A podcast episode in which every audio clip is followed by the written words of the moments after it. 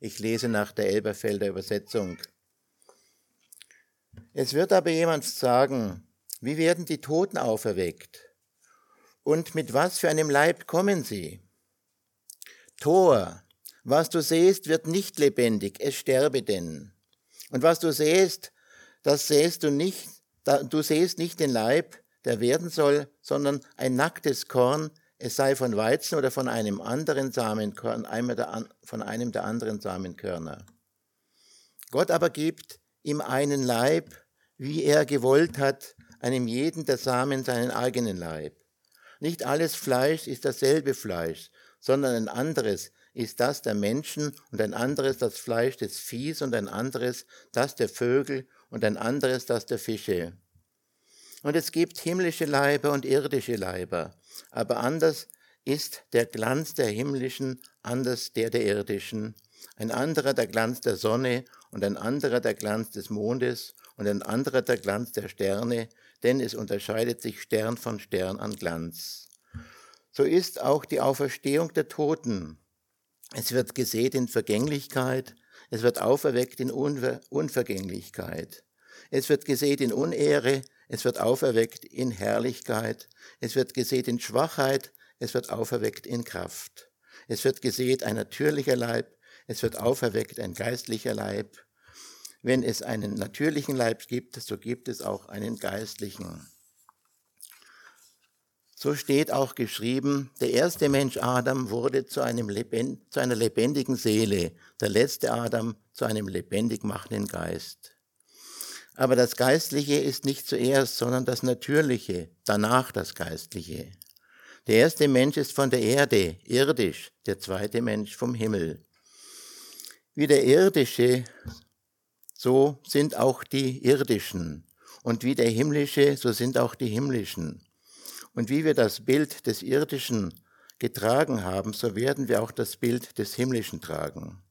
Dies aber sage ich euch, Brüder, dass Fleisch und Blut das Reich Gottes nicht sehen können, auch die Vergänglichkeit, nicht die Unvergänglichkeit erbt.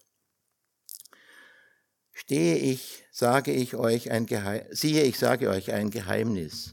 Wir werden nicht alle entschlafen, wir werden aber alle verwandelt werden in einem Nu, in einem Augenblick, bei der letzten Posaune, denn Posaunen wird es und die Toten werden auferweckt werden, unvergänglich sein und wir werden verwandelt werden.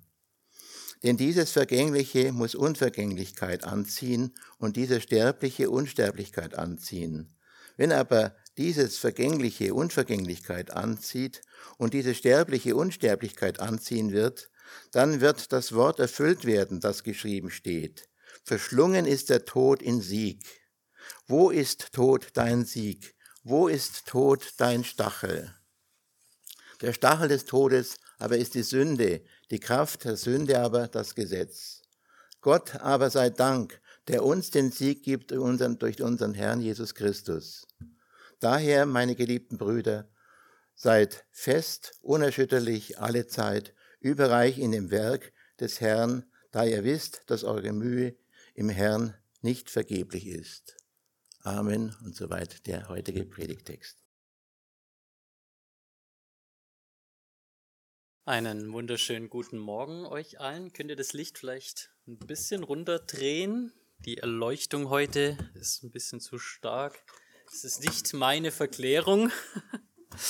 Ich freue mich, dass ich gemeinsam mit euch heute Gottesdienst feiern kann. Schön, dass ihr da seid. Schön, dass wir weitermachen dürfen in unserer Korinther-Reihe.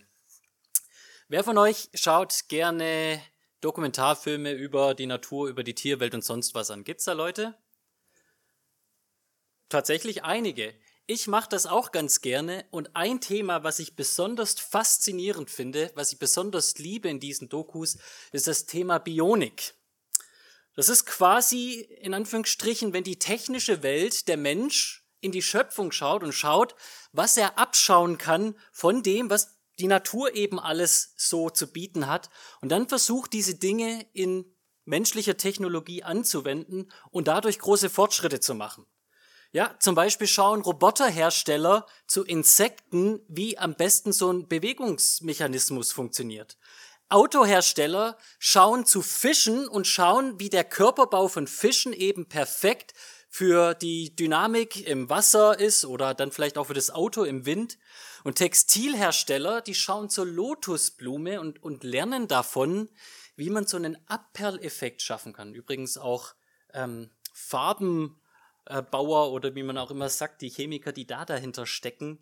Also es gibt extrem viel, was wir lernen können als Menschen von der Natur es ist eigentlich, wenn man ehrlich ist, sogar so, dass wir erbärmliche, mickrige Technologie haben im Vergleich zu dem, was die Natur schon längst quasi in sich trägt. Aber dennoch ist es so, dass unsere Technologie ein Stück weit den Fingerabdruck der Schöpfung deutlich macht und mit sich trägt. Man kann in unseren technologischen Entwicklungen die Schöpfung erkennen. Man kann die Rück Schlüsse darauf ziehen. Deswegen sprechen wir ja auch zum Beispiel vom Lotus-Effekt. Unser Text spricht heute auch von einem, ich sag mal so einen Abdruck, so einen, so einen Blick, so einen Vergleich zur Schöpfung. Nur ist es nicht so, dass es um einen Rückschritt geht von dieser Schöpfung zu irgendeinem technischen Abklatsch, sondern es geht mehr oder minder um ein Upgrade von dieser Schöpfung zur neuen Schöpfung.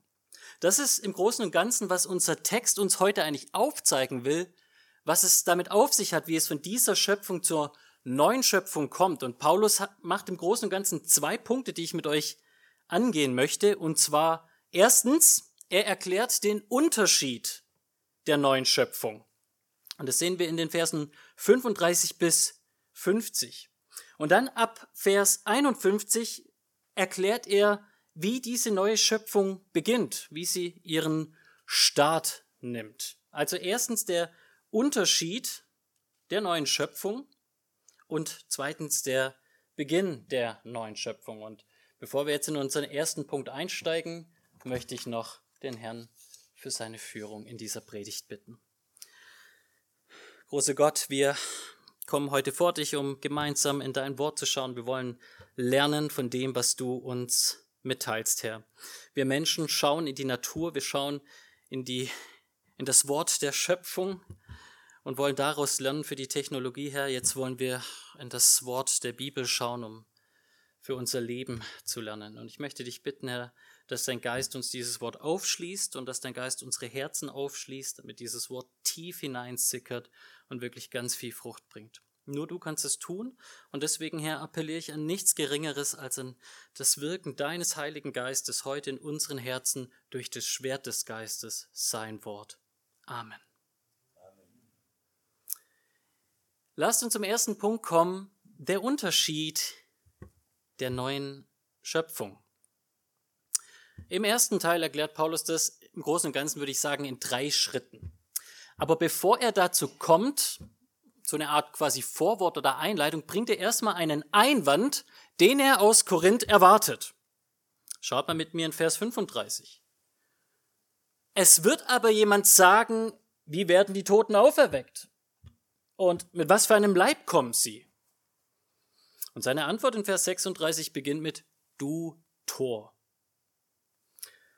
Paulus geht fest davon aus, dass die Korinther genau diese Antwort geben würden, wenn er jetzt hier dieses Kapitel 15 dort in der Bibelstunde gehalten hätte. Also, ne, Paulus denkt sich, ne, wenn ich jetzt vor euch stehen würde und ich hätte euch jetzt bis hier alles hingepredigt, was Vers Kapitel 15 sagt, dann würde irgendwann mal die Hand nach oben gehen und irgendjemand würde sagen, ja, aber Paulus, wie sollen das überhaupt eigentlich funktionieren mit der Auferweckung der Toten und mit was für einem Körper sollen sie denn eigentlich da kommen? Die Tatsache, dass Paulus dann so hart reagiert und sagt, du Tor, du Dummkopf, macht deutlich, dass diese Frage nicht irgendwie eine positive Rückfrage ist, eine Verständnisfrage, sondern Paulus rechnet mit diesem scheinklugen Einwand von Menschen, wenn sie mit dem Gedanken der Auferstehung, wenn sie mit dem Evangelium konfrontiert werden. Er sagt, wenn Menschen das hören, dass es eine Auferstehung gibt, das, was ich euch zuvor gepredigt habe, wenn ich sage, es ist ein historischer Fakt, dass Jesus Christus auferstanden ist und dass es die Glaubensgrundlage ist, als Christ, die man glauben muss, um errettet zu werden. Und wenn ich sage, dass das nicht nur irgend so ein Nebenthema ist, sondern heilsgeschichtlich zentral in der Bibel, weil in Adam alle Menschen sterben und dementsprechend diese Menschen neu auferstehen müssen, dann wird der Einwand kommen von Menschen, die einen Vorwand suchen, weil sie eigentlich zweifeln, aber Paulus, wie soll das denn eigentlich alles gehen? Jetzt denkt doch mal drüber nach. Paulus, was ist denn eigentlich noch im Grab übrig von so einem Menschen, ja? Also jetzt stellt mal vor, da ist die Auferstehung. Der eine steht auf als Zombie, weil er nur ein paar Wochen im Grab lag. Ein paar andere sind Skelette. Und der allergrößte Teil der Christenheit wird was? Als Blumenerde auferstehen, oder was? Paulus. Also das geht doch nicht. Oder Paulus, jetzt denkt noch mal darüber nach, wie es eigentlich auch in der katholischen Kirche ist. Ne? Die nehmen doch die Gebeine ihrer Heiligen und verteilen die da überall an ihre komischen super Wunderstätten und dann wird da mal der Finger des Heiligen so und so angebetet und da hat man dann den C vom Heiligen so und so. Was soll da denn jetzt geschehen? Da in, in Rom steht jetzt die Hand auf und dann irgendwo in Griechenland der Fuß, Paulus. Wie soll denn so eine Auferstehung gehen? Wie soll denn das überhaupt möglich sein? Das ist das, was Paulus erwartet. Das ist der Einwand, den die Menschen bringen, die sagen, eine Auferstehung, Paulus, das kann doch nicht sein. Und Paulus sagt, es gibt genug Menschen in Korinth, die das glauben. Das ist eine Lehre, die dort vertreten wird. Und so denken die Menschen. Und er macht deutlich, jetzt gleich mit dieser, in Anführungsstrichen, polemischen Antwort, du Tor, du Dummkopf, dass der Mensch es sich nicht so einfach machen kann. Menschen sehr oft suchen irgendwelche scheinintelligenten Vorwände, damit sie sich nicht einfach weiter mit Gott befassen müssen. Sie kommen mit einem so ein Argument und sagen, zack, also jetzt habe ich das Thema Christentum für mich geklärt und ist ein gutes Argument und wenn ich dann irgendwann mal doch vor meinem Richter im Himmel stehe, dann sage ich, oh Mensch, Gott, also pff, ein bisschen mehr Evidenz wäre vielleicht hilfreich gewesen und oh, da stand ich auf dem Schlauch. Paulus sagt, nee, nee, so leicht kannst du es dir mit Gott nicht machen. Du Tor. So leicht geht es nicht. Du kannst Gott nichts vormachen. Ich weiß noch in meiner Schulzeit, da hatte ich eine Klassenkameradin, mit der habe ich auch über das Thema geredet, Schöpfung und so weiter. Und ihr Argument war folgendes. Die sagte, jetzt Robin, denk doch mal drüber nach. Wenn wir alle von Adam und Eva abstammen, dann sind wir doch alle das Produkt von Unzucht. Dann sind wir doch alle das Produkt quasi von Inzucht sogar. Und das heißt, dann müssten wir doch alle eigentlich in Anführungsstrichen, naja, nicht gesund sein. Das ist doch was allermeistens passiert. So, das war ihr Argument, klingt auf im ersten Moment ganz vernünftig und zack, damit hat sie das Thema für sich beendet. In Wahrheit ist es aber so, dass diese ganze Thematik mit Inzucht und Krankheit etwas mit dem Erbgut zu tun hat. Und ebenso Erbfehler sich leicht fortführen beziehungsweise dann zur Geltung kommen. Und wenn man aber von der Schöpfung ausgeht, die die Bibel beschreibt, dass alles sehr gut war, dann ist klar, dass die Bibel nicht davon berichtet, dass der Mensch schon irgendwie mit Erbgutschäden geschaffen wurde, sondern er war sehr gut geschaffen. Und genauso wie sich Hautfarben und andere Dinge über Generationen entwickelt haben, haben sich auch solche Probleme entwickelt. Man kann als Mensch schnell einen einfachen Vorwand finden und dann das Thema für sich klären, aber so leicht geht es nicht. In den allermeisten Fällen gibt es Antworten, die wir uns sogar selbst finden können, suchen können, wenn wir nur genau genug nachschauen oder nachfragen. Und Paulus ist hier so nett und gibt den Korinthern die Argumentation, warum sie unbedingt an der Auferstehung festhalten sollten und warum das Quatsch ist, dass sie meinen, sie könnten den Gedanken der Auferstehung einfach so wegwischen. Das Erste, was er hier deutlich macht, ist, er sagt, dieser Gedanke der Auferstehung, was die Bibel lehrt, im Kern wird es eigentlich 100 Millionenfach jeden Tag auf dieser Erde illustriert und demonstriert, wie man sich in Anführungsstrichen das ungefähr vorstellen kann. Schaut mal Vers 36. Was du säst, wird nicht lebendig, es sterbe denn. Und was du säst, du säst nicht den Leib, der werden soll, sondern ein nacktes Korn, es sei von Weizen oder von einem der anderen Samenkörner. Paulus sagt quasi, was du tagtäglich siehst auf einem Feld, sonst wo, ein Blumengarten, irgendwo auf einer Wiese, das ist eine Illustration, das ist ein Bild, das Gott in diese Schöpfung schon gegeben hat, um dir zu zeigen, wie das überhaupt mit dieser Auferstehung sein soll.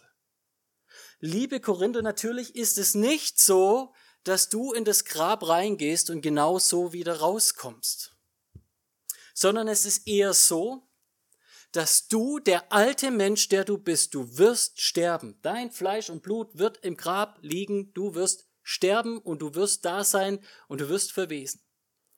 Aber genau so, wie so ein kleines Körnchen in die Erde gelegt werden kann und dann eine Blume oder ein Baum oder irgendetwas anderes hervorsprießt, so wird der gleiche Gott, der Blumen aus Körnern macht, einen neuen Menschen aufstehen lassen aus den Überresten, die von dir irgendwo in der Erde liegen.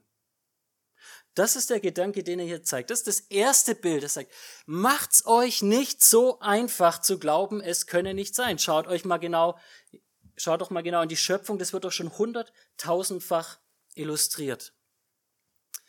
Die Bibel macht aber auch weiterhin gehend deutlich, dass dieser ganze Gedanke, den Paulus hier sagt, dass etwas sterben muss, damit ein neues Leben kommt, dass das nicht nur etwas mit dem Menschen zu tun hat. Ja, wir lesen am Anfang, Adam hat gesündigt und weil Adam gesündigt hat, muss er sterben. Er wurde verflucht. Aber die Bibel sagt am Anfang auch, dass nicht nur Adam verflucht wurde, sondern auch der Erdboden, die Adama, wurde verflucht durch sein Vergehen. Und das heißt, die gesamte Erde, die gesamte Schöpfung, wie sie jetzt ist, die kriegt nicht einfach eine Generalüberholung, sondern die wird vergehen und Gott wird einen neuen Himmel und eine neue Erde daraus machen. Der zweite Punkt, den Paulus dazu sagt, nicht nur, dass es von Gott so angelegt ist, dass das Alte sterben wird und sterben muss, um etwas Neues zu schaffen. Das zweite ist, er sagt, das Neue, was Gott schafft, ist um Längen herrlicher und schöner und größer als alles, was diese todgeweihte Schöpfung je gesehen hat. Und das ist das, was wir hier in den Versen 39 und folgende sehen. Ihr könnt es mal mit mir aufschlagen. Vers 39. Nicht alles Fleisch ist dasselbe, sondern ein anderes ist das des Menschen und das Fleisch des Viehs und das der Vögel und der Fische. Und es gibt himmlische Leiber und irdische Leiber. Aber anders ist das, ist der Glanz des Himmlischen als das des Irdischen. Ein anderer Glanz ist der Glanz der Sonne und des Mondes und ein anderer Glanz der Sterne, denn es unterscheidet sich Stern von Stern von seinem Glanz her. Also Paulus sagt hier als allererstes, es wird einen Unterschied geben. Es gibt schon zahlreiche Unterschiede in dieser jetzigen Schöpfung. Gott hat nicht alles identisch gleich gemacht. Er ist sehr kreativ. Jeder von euch unterscheidet sich voneinander. Technisch gesehen ist es so, jedes Staubkörnchen ist anders als ein anderes Staubkörnchen. Jede Schneeflocke, jeder Schneekristall ist anders als ein anderer. Also Gott ist grundsätzlich ein Gott, der nicht Sachen kopiert. Das sehen wir schon in dieser Schöpfung. Aber jetzt ab Vers 22 sagt er, so ist es auch mit der Auferstehung. Es wird gesät in Vergänglichkeit, eine Schöpfung, die stirbt. Aber es wird auferstehen eine Schöpfung, die unvergänglich ist. Es wird gesät, der Samen, der sterben muss, der in den Boden geht, eine Schöpfung, die in Unehre gefallen ist, die gesündigt hat. Es wird auferweckt werden, eine Neuschöpfung, die von der Herrlichkeit Gottes strahlt. Es wird gesät in Schwachheit. Es wird auferweckt in unendlicher Kraft Gottes. Es wird gesät ein natürlicher Leib. Es wird auferweckt ein geistlicher Leib. Wenn es einen natürlichen Leib gibt, so gibt es auch einen geistlichen. Paulus vergleicht die alte Schöpfung, den alten Menschen, der Mensch, der du jetzt noch bist, mit dem, was die neue Schöpfung bringt und mit dem, wie der veränderte, verherrlichte Mensch sein wird, wenn er mal aus seinem Samen aufsprießt. Und er sagt, was vorher vergänglich war, wird jetzt unvergänglich sein. Was vorher unehrenhaft war, wird jetzt herrlich sein. Was vorher schwach war, wird jetzt kräftig sein. Was einfach nur natürlich und irdisch war, wird geistlich, vom Geist Gottes her sein. Das Erste, was wir hier sehen, in diesem Gedanken, ist, dass Paulus uns hier eine Hoffnung gibt und sagt, alles das, was die Zukunft bringt, ist gut. Ist nicht nur gut, ist besser als alles das, was die Gegenwart hier hat. Immer wieder höre ich Menschen sagen, diesen, diesen Gedanken, wie, wie kann man überhaupt eine Ewigkeit irgendwie in einer neuen Schöpfung oder im Himmel verbringen und das muss doch fürchterlich langweilig werden. Und ich denke mir, du Dummkopf, schau doch mal her, wie, wie, du kannst dir unendlich die Zeit hier auf Erden vertreiben. Kein Mensch sagt in seiner letzten Minute, puh, endlich bin ich mal weg hier. Die meisten Menschen sagen, Mensch, es gibt so viele Dinge, die habe ich gar nicht erlebt. Die freuen sich nicht direkt einfach hier zu gehen. Du kannst unendlich viel in dieser Schöpfung erleben. Was glaubst du, was diese um Längen viel herrlichere Neuschöpfung bietet? Wenn dieser Samenkorn mit seiner popeligen Herrlichkeit schon so viel bietet, wie viel mehr die Neuschöpfung mit ihrer unendlichen Fülle. Aber auch der Gedanke, wenn du weißt und siehst, du bist hier Teil einer unehrenhaften Schöpfung voller Fehler. Oder du weißt, du bist Teil einer schwachen Schöpfung. Was für eine Aussicht zu wissen, dass eines Tages nichts Unehrenhaftes mehr an dir sein wird und nichts Schwaches. Vielleicht bist du jemand, der auf andere Menschen schaut und sagt, Mensch, ich bin ziemlich benachteiligt. Ich bin vielleicht nicht so schön, nicht so stark, nicht so klug wie jemand anderes, nicht so gesund. Es gibt viele Dinge, die dir vielleicht fehlen, die jemand anderes hat. Und Paulus sagt, irrelevant. Denn das, was danach kommt, ist um Welten herrlicher, stärker, besser, reiner als alles, was du dir hier auf dieser Erde auch nur ersehnen kannst. Das heißt, egal wer ich jetzt bin, der Robin der Ewigkeit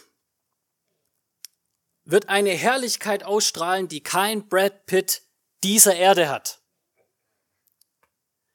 und pfeif mal auf Germany's Next Top Model oder auf die tollen Erkenntnisse von Albert Einstein oder wer gerade sonst nur so einen hohen IQ hatte. All das ist so erbärmlich wie ein Samenkörnchen im Vergleich zu diesem ausgewachsenen Baum, zu dieser wunderschönen Blume der zukünftigen Schöpfung. Ihr müsst euch mal dieses Bild wirklich vor Augen führen, das Paulus hier bringt. Ich weiß nicht, wer von euch Bilder daheim hat, an seiner Wand oder sonst wo, oder auch gerne mal in ein Museum geht, ich bin jetzt nicht der größte Kunstfanatiker, aber ich kann so viel sagen. Ich habe in meinem jungen Leben schon sehr viele Bilder gesehen mit Blumen drauf und auch sehr viele Bilder mit Bäumen und sonst was. Die Bilder, wo ein einfaches Samenkorn drauf ist, waren eher wenige, wenn ich überhaupt jemals so eins gesehen habe. Und es hat einen Grund, weil das Samenkorn so schön es auch ist, dass das all diese Informationen schon in sich hat und so faszinierend das ist, seine wahre Herrlichkeit erst entpuppen lässt in der ausgewachsenen Pflanze. Und das ist die Hoffnung, die Paulus dir hier geben will, dir hier sagen will. Was kommt, ist größer und schöner und herrlicher als alles das, was hier ist. Das dritte, was er dazu sagt, hier in unserem ersten Abschnitt ist, all das, was kommt, spiegelt den neuen Adam wieder, spiegelt Jesus wieder. Und das ist das, was wir ab Vers 45 lesen. Es steht geschrieben, der erste Mensch Adam wurde eine lebendige Seele, der letzte Adam ist ein lebendig machender Geist. Aber das Geistliche ist nicht zuerst, sondern das Natürliche, dann das Geistliche. Der erste Mensch ist von der Erde, irdisch, der zweite Mensch ist vom Himmel. Wie der irdische, so sind auch die irdischen. Und wie der himmlische, so sind auch die himmlischen. Und wie wir das Bild des irdischen getragen haben, so werden wir auch das Bild des himmlischen tragen. Dies aber sage ich euch, Geschwister, dass Fleisch und Blut das Reich Gottes nicht erben können, auch die Vergänglichkeit nicht, die Unvergänglichkeit. Du als Mensch repräsentierst oder spiegelst Adam, den ersten Menschen wieder, ist klar. Du stammst von ihm ab. Und so wie Adam aus Erde geschaffen wurde und zu Erde wurde, wirst auch du irgendwann mal wieder zur Erde werden. Alles das in dieser Schöpfung ist etwas, was mit Adam verbunden ist, dem Menschen, der aus der Erde genommen wurde, und von dem stammen wir ab. Und Paulus sagt, so wie jetzt alles an dir auf Adam hinweist, wird in Ewigkeit in der Neuschöpfung alles an dir Christus widerspiegeln. Also nicht nur schön, Gott macht eine neue Schöpfung und alles wird herrlich und toll und sonst was, sondern das, was Gott macht, wird in seiner Essenz Jesus widerspiegeln. Und das heißt, du wirst als seine Braut dem Bräutigam eherbürtig sein. Als Gott dem Adam eine Eva geschaffen hat, was hat Adam gesagt? Endlich Fleisch von meinem Fleisch. Endlich etwas, was mir entspricht. Was glaubt ihr denn, was der zweite, der geistliche, der himmlische Adam Jesus sagt, wenn er seine vollkommen geschmückte Braut vor dem Altar, vor dem Thron Gottes empfangen wird? Er wird sagen, endlich Geist von meinem Geist. Endlich etwas mir ebenbürtiges, mit dem ich zusammen in alle Ewigkeit über die Schöpfung regieren kann. Das ist das, was Paulus hier sagt. Es war irdisch, was jetzt ist, es wird geistlich sein, was kommt. Wir haben Adam wieder gespiegelt, hier auf Erden. Wir werden Jesus widerspiegeln in Ewigkeit, in seinem neuen Reich. Es ist wieder eine herrliche Hoffnung, die uns hier aufgezeigt wird. Es geht um ihn, ihn wiederzuspiegeln, ihn zu repräsentieren, ihm gleich zu sein. Und Gott wird es aus dir machen. Und das Faszinierende ist, dass Gott mich, komischen Menschen, der ich jetzt bin, zu dem machen kann. Das ist wirklich genauso ein Wunder wie so ein Same zu einem Baum. Das ist für mich undenkbar, dass aus so einem kleinen Ding so was Herrliches, Großes und Massives wie ein Baum werden kann. Und es ist für mich genauso undenkbar, dass sowas Kaputtes und Merkwürdiges und Sündiges und Verrücktes wie ich hier auf Erden, ich kleiner Mensch, seine Herrlichkeit repräsentieren und widerspiegeln kann. Aber das ist genau das, was Paulus hier sagt. Und wenn wir mal an die Geschichte von Jesus denken, wenn wir in die Evangelium schauen, dann wird uns das sogar ein kleiner, na, im Englischen sagt man so ein Sneak Peek, so eine Vorschau gegeben von dem, was das einmal beinhalten wird. Wir kennen die Geschichte der Verklärung. Die Verklärung Jesu, und da lesen wir in Matthäus 17, 1 und 2. Und nach sechs Tagen nimmt Jesus den Petrus und Jakobus und Johannes, sein Bruder, mit sich und führt sie abseits auf einen hohen Berg. Da sind Jesus und seine drei Jünger. Und dann heißt es, und er wurde vor ihnen umgestaltet und sein Angesicht leuchtete wie die Sonne, seine Kleider aber wurden weiß wie das Licht. Jesus, der als Mensch gekommen ist auf Erden, der hier gelebt hat, als Mensch aus Fleisch und Blut wie du, der hat seinen Jüngern da so einen kurzen Einblick gegeben in die Herrlichkeit, die kommt. Und hier wird gesagt, er hat gestrahlt wie die Sonne. Na, wer von euch weiß, wie sehr die Sonne strahlt? Jeder? Wer von euch hält es aus, auch nur länger als ein paar Sekunden in die Sonne zu schauen? Keiner. Jesus hat diese Herrlichkeit ausgestrahlt und sie haben es gesehen. Und das ist genau die Herrlichkeit, die dich erwartet. Das Interessante ist bei der Verklärung, der Begriff, der da gebraucht wird für dieses Umgestalten, als Jesus seine Gestalt ändert, ist Metamorphosis. Und das kennen wir vielleicht auch noch aus dem Biologieunterricht. Denkt mal zum Beispiel an die Raupe. Was macht die Raupe? Sie geht in ihren Kokon. Und was kommt aus dem Kokon raus? Ein Schmetterling, genau.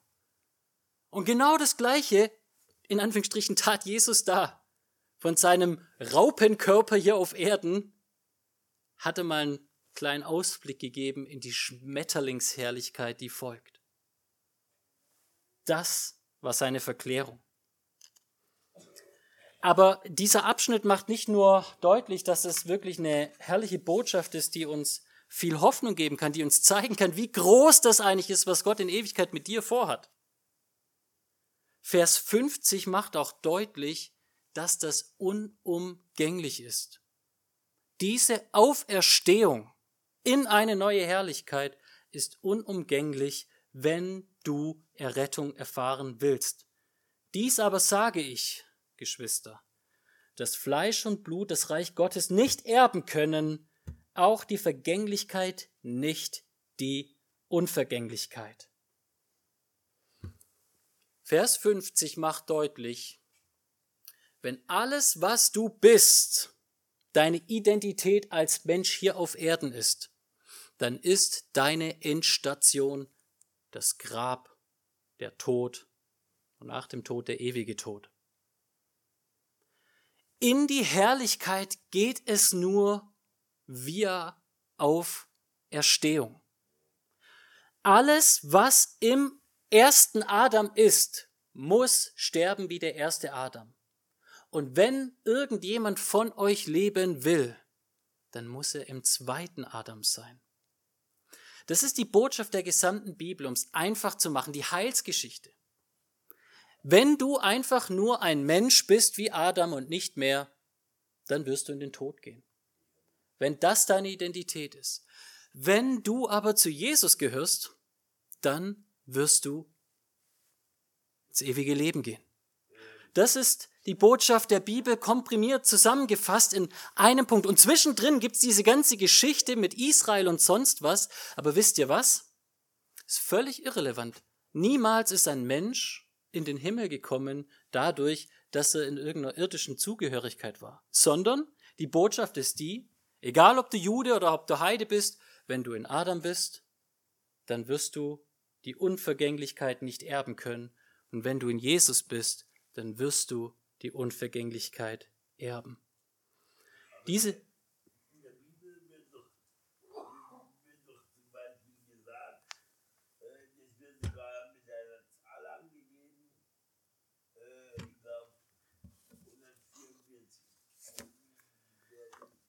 Das ist ein anderer Punkt. Wir können gerne nach dem Gottesdienst darüber reden. Jetzt muss ich aber noch durch mein Skript kommen, sonst wird es lang. Aber wir reden gerne später darüber. Da kann ich versuchen, alle Fragen zu beantworten. Unvergänglichkeit ist das Ziel. Und deswegen ist die Auferstehung für die Toren, die Paulus sagt in Korinth, für die Dummköpfe, unumgänglich. Und das führt uns zu unserem zweiten Punkt in unserem Text, der Beginn der neuen Schöpfung. Paulus sagt, wann und wie diese ganze Geschichte beginnen wird. Und er macht im Großen und Ganzen drei Punkte dazu deutlich. Er sagt erstens, diese neue Schöpfung wird am Ende der Zeit präsent. Und zwar im Nu. Und dann sagt er, damit wird alles erfüllt, was zuvor verheißen war.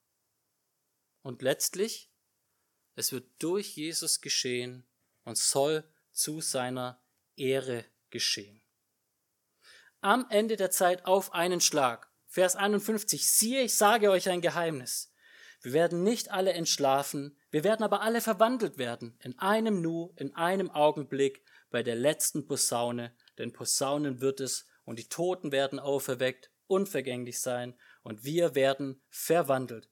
Denn diese Vergänglichkeit muss Unvergänglichkeit anziehen, und diese Sterblichkeit muss Unsterblichkeit anziehen. Wenn Jesus wiederkommt, dann wird er in einem Nu, heißt es hier, das Ganze erfüllen. Paulus greift hier dieses Bild auf von der letzten Posaune. Und dieses Bild kommt immer mal wieder schon im Alten Testament vor, zum Beispiel in Joel 2, Vers 1. Kennen wir aber auch aus der Offenbarung, Kapitel 8 bis 10. Und im Großen und Ganzen geht es dabei um das Ende dieser Erdenzeit. Jetzt weiß ich, im Detail kann man da sehr verschieden drüber denken. Da gibt es sehr verschiedene Meinungen dazu, wie das Ganze ablaufen soll, vor allen Dingen die letzten Jahre. Interessant ist, dass Paulus hier auf jegliche Details verzichtet. Sein Punkt ist nicht hier irgendwie jetzt ein neues Fass aufzumachen und zu sagen, wie die letzte Zeit irgendwie genau sein wird. Er sagt nur das, wenn die letzte Posaune erschallt, am Ende, wird Jesus kommen und dann wird es alles geschehen. Und was da geschieht, ist das, was zuvor bereits verheißen war. Dann wird geschehen, dass der Tod verschlungen wird. Tod, wo ist dein Sieg? Tod, wo ist dein Stachel? Der Stachel des Todes ist die Sünde, die Kraft des Sünde, das Gesetz. Und all das wird bezwungen, wenn Jesus wiederkommt. In einem Paralleltext greift Paulus die gleiche Sache auf. In 1. Thessalonicher 4, 16 und 17. Und dort bringt er das Ganze mit diesem Bild der Entrückung in die Wolken im Zusammenhang. Und hier will ich sehr vorsichtig sein, weil gerade hier gibt es die ganz großen Unterschiedlichkeiten. Aber ich bin ziemlich überzeugt, dass die Formulierung, die hier gebraucht wird, in die Luft, dass man nicht den Himmel meint, sondern wirklich in die Wolken. Und dieses Wort entgegen kommt sprachwissenschaftlich eigentlich von dem her, dass Menschen aus einer Stadt hinausgehen, ihren König empfangen und gemeinsam mit ihm in seiner Stadt, in seinem Reich einziehen. Und so wird die Wiederkunft Jesus sein. Er wird kommen mit den Wolken, wird Menschen aus ihren Gräbern erheben in neuer Herrlichkeit und so wird er mit seinem Volk einmarschieren in seinem Reich.